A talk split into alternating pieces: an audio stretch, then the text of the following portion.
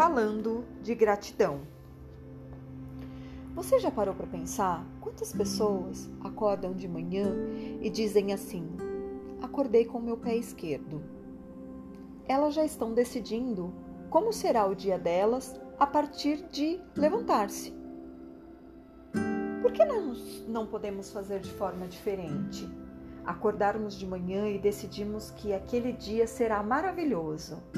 Por exemplo, você pode acordar de manhã e agradecer porque você acordou. Você pode agradecer porque você abriu a torneira e saiu água fresca para você escovar os dentes.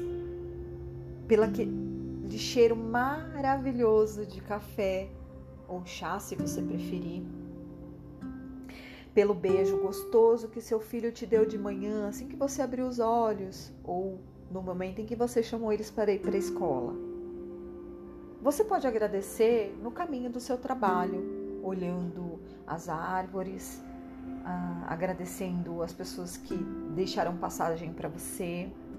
Você pode agradecer porque você tem mais um dia para mostrar no seu trabalho que você é incrível. Você pode agradecer porque você tem aquele dinheirinho no banco. E se você não tiver, não tem problema, você pode agradecer pelo que vai vir no dia do pagamento.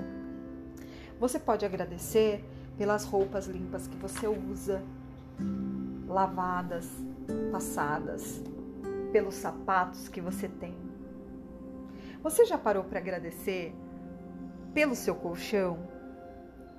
Por aquela noite de sono maravilhosa que você teve quando você deitou a sua cabeça no seu travesseiro e você dormiu a noite inteira com uma paz de uma criança.